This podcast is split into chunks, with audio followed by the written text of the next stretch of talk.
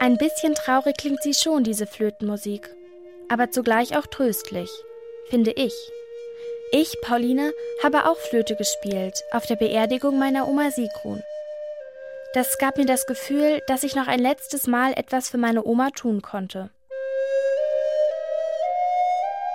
Zur Beerdigung kamen alle, die von ihr Abschied nehmen wollten.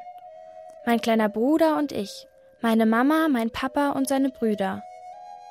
Verwandte, Freunde und Nachbarn. Viele trugen dunkle Kleidung und brachten Blumen. Wir versammelten uns alle um Omas Grab und Pfarrerin Christiane Esser Kapp hielt einen Trauergottesdienst. Ich begrüße dann alle, die da sind und ich nenne natürlich auch den Namen dessen, der verstorben ist und auch den Grund, warum wir hier sind. Und ich sage auch, wer uns eingeladen hat. Und es klingt eigentlich so, wir sind hier zusammengekommen im Namen des Vaters und des Sohnes und des Heiligen Geistes.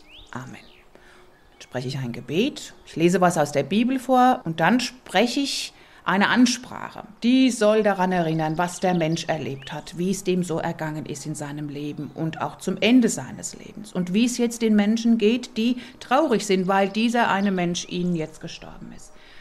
Aber dass Trauer und Tod nicht das letzte Wort hat, sondern über allem, über unserem Leben und unserem Sterben, einer steht, der alle Worte spricht. Ich glaube, das ist Gott, der unser Leben und unser Sterben begleitet und zusammenhält. Und ich glaube auch, dass wir nach dem Tod in Gottes Frieden gehen.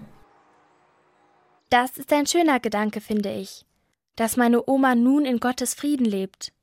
Dafür haben wir nach der Ansprache alle zusammen gebetet. Das Gebet, das uns alle verbindet und zusammenhält, mit allen Christinnen und Christen auf der ganzen Welt, das ist das Vaterunser. Und danach gibt es noch einen Segen mit auf dem Weg und damit lässt sich auch ganz gut wieder ins Leben zurückgehen und von dem Friedhof weg.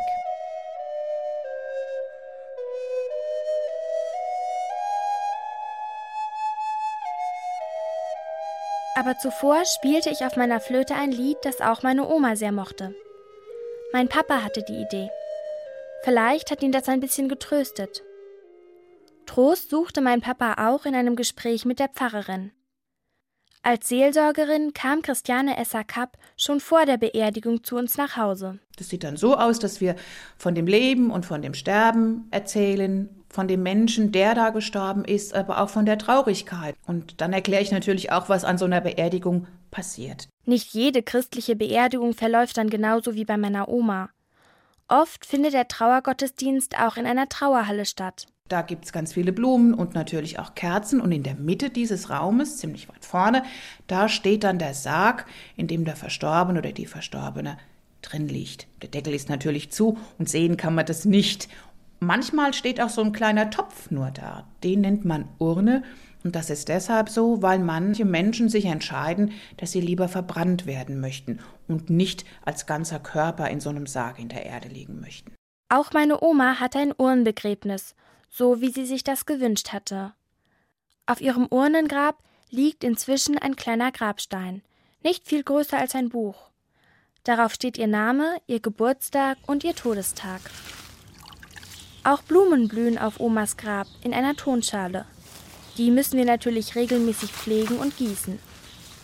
Manchmal, wenn wir Omas Grab besuchen, schaue ich mir all die anderen Gräber auf dem Friedhof an, die vielen Blumen und die schönen roten Kerzen. Das ist für mich ein Hoffnungslicht. Und das erinnert mich daran, dass der Tod nicht das letzte Wort hat, sondern dass Gott sein Licht in dieses Leben und auch in das Sterben hinein anzündet, uns ein bisschen heller macht. Habt ihr auch schon mal einen jüdischen Friedhof gesehen? Der sieht ganz anders aus. Früher haben wir direkt neben dem alten jüdischen Friedhof in Frankfurt gewohnt. Aus meinem Fenster konnte ich über die große Mauer schauen, auf die alten Grabsteine mit den schnörkeligen Zeichen, Hebräische Schriftzeichen sind das. So hat es mir der jüdische Religionspädagoge Manfred Levi erklärt. Bei den meisten Grabsteinen gibt es wiederkehrende Sätze, möge seine Seele eingebunden sein in den Bund des Lebens. Dann gibt es zwei Buchstaben, hebräische P und Nun, also das heißt einfach hier rot übersetzt auf Deutsch. Dann steht meist immer der hebräische Name auch. Also jeder Jude, jede Jüdin soll eigentlich auch einen hebräischen Namen haben und der steht dann auch auf dem Grabstein. Auch im Judentum glaubt man ja, dass der Tod nicht das Ende ist, sondern dass die Seele ewig lebt. Deshalb hat der Friedhof einen besonderen Namen. Auf Hebräisch heißt er Betachaim, heißt Ort des Lebens in dem Sinn des ewigen Lebens. Und Blumen stehen für Vergänglichkeit. Und deshalb ist es nicht üblich, Blumen auf ein Grab zu legen. Aber in der Regel legt man einfach einen Stein als Erinnerung an das Grab. Und nicht nur der Friedhof ist anders als bei Christen. Ein Begräbnis hat auch ja viele Eigenarten, die in der christlichen Kultur nicht verwendet werden, schon eher in der islamischen Kultur oder Religion. Das erste ist, dass es ein Gebot ist, den Toten so schnell wie möglich zu beerdigen. Das war bei meiner Oma ganz anders. Eine gute Woche hat es gedauert, von ihrem Todeszeitpunkt bis zu ihrer Beerdigung. Was auch Besonderes ist, es gibt eine Beerdigungsgesellschaft, die heißt auf Hebräisch Chevre Kadisha, die kümmert sich um alles von dem Abholen des Toten bis zur Beerdigung. Die trägt auch den Sarg oft mit.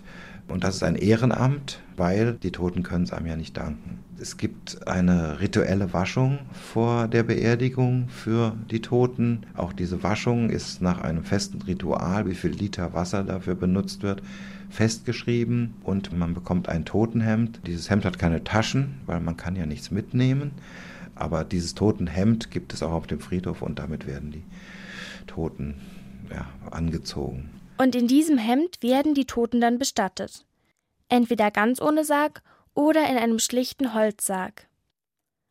Ein jüdisches Begräbnis hat viele feste Regeln. Dazu gehört auch, dass bestimmte Gebete gesprochen werden.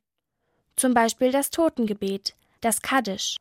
Und es werden genaue Trauerphasen eingehalten. Also die erste Trauerphase Sieben Tage heißt auf Hebräisch Shiva, da ist das Wort Sheva drin, heißt sieben. Sieht so aus, dass die Angehörigen zu Hause sieben Tage sitzen auf niedrigen Bänken oder Stühlen. Sie sollen nicht kochen, sondern das machen bekannte Freunde, die bringen dann das Essen und es ist so eine Art, ja, so Beileidswoche. Das heißt, da man nicht arbeiten soll, nicht kochen soll, sitzt man eigentlich da, wartet, bis Bekannte kommen, spricht mit ihnen und verarbeitet so den Tod.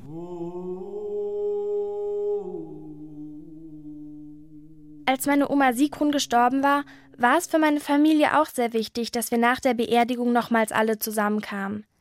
Bei Kaffee und Kuchen haben wir viel über den Tod meiner Oma geredet, aber auch über ihr Leben, über das, was sie Schönes und Fröhliches erlebt hatte. So konnten wir sogar manchmal lachen und keiner war mit seiner Trauer alleine. Meine Freundin Mina war vor kurzem auch auf einer Trauerfeier. Das war, als ihre Großtante gestorben war. Ihre Großtante wurde aber nicht in Deutschland begraben, sondern in Afghanistan. Weil, also sie ist auch da geboren, sie ist da aufgewachsen, sie ist halt auch erst später nach Deutschland gezogen und das ist halt einfach ihr Heimatland. Minas Großtante hatte ein muslimisches Begräbnis. Wie das war, weiß Mina aus den Erzählungen ihres Vaters und ihrer Onkel. Vieles ist wirklich ganz ähnlich wie im Judentum. Es gibt rituelle Waschungen, Totengebete und die Toten werden traditionell nicht in einem Sarg bestattet, sondern in weißen Leinentüchern. Minas Großtante wurde in einem großen Familiengrab beerdigt. Da war ein, wie die Umrandung eines Sandkastens, aber aus Stein. Und da waren in der Mitte meine Großeltern.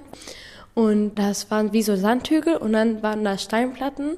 Und da standen die Namen drauf, die da beerdigt wurden. Mina hat viele Verwandte, auch in Deutschland. Die konnten nicht alle zur Beerdigung nach Afghanistan reisen. Umso wichtiger war es für sie alle, dass sie sich in einer Moschee in Frankfurt trafen. In einer Moschee, da macht man halt die Trauerfeier. Da sind nicht alle Frauen und Männer zusammen, sondern als wir da waren, wegen meiner Großtante, waren die Männer unten und da war auch der Mullah. Und oben waren die Frauen, immer halt wo die Zeit des Gebetes kam, hat der Mullah gebetet und alle anderen, also bei den Männern, bei denen war halt auch so ein großes weißes Tuch, die haben da gebetet und die Frauen haben dann oben gebetet. Mehrere Stunden lang waren Mina und ihre Verwandten in der Moschee. Zwischendrin haben sie gegessen und geredet. Und immer wenn eine muslimische Gebetszeit war, haben sie für Minas Großtante gebetet. Also wir haben uns von Allah gewünscht, dass sie ins Paradies kommt. Ich hoffe auch, dass meine Oma inzwischen im Paradies ist. Oder jedenfalls an einem Ort, an dem es ihr gut geht. Das wünsche ich eigentlich allen Verstorbenen. Und diese Hoffnung hat uns auch Pfarrerin Christiane Esser-Kapp mitgegeben. Tod ist wie ein Durchgang durch die Tür in ein neues, verwandeltes Sein bei Gott. Das ist das Ziel. Da ist Frieden, da ist Ruhe und da wird Gott schon uns das geben, was wir nötig haben. Das glauben wir.